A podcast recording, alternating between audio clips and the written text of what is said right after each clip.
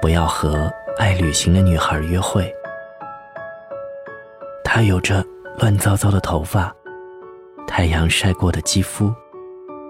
她的灵魂渴望着新鲜事物与冒险。她浪迹天涯，跟从自己的内心。她的时光被日月掌控。当海浪在召唤，生命便静止了。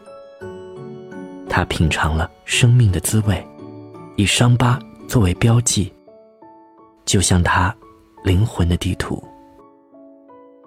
每一个他去过的地方，都会提醒他，他必须要上路。于是，他便走了。所以每一天他都在旅行。如果你爱上了这样一个人。让他走。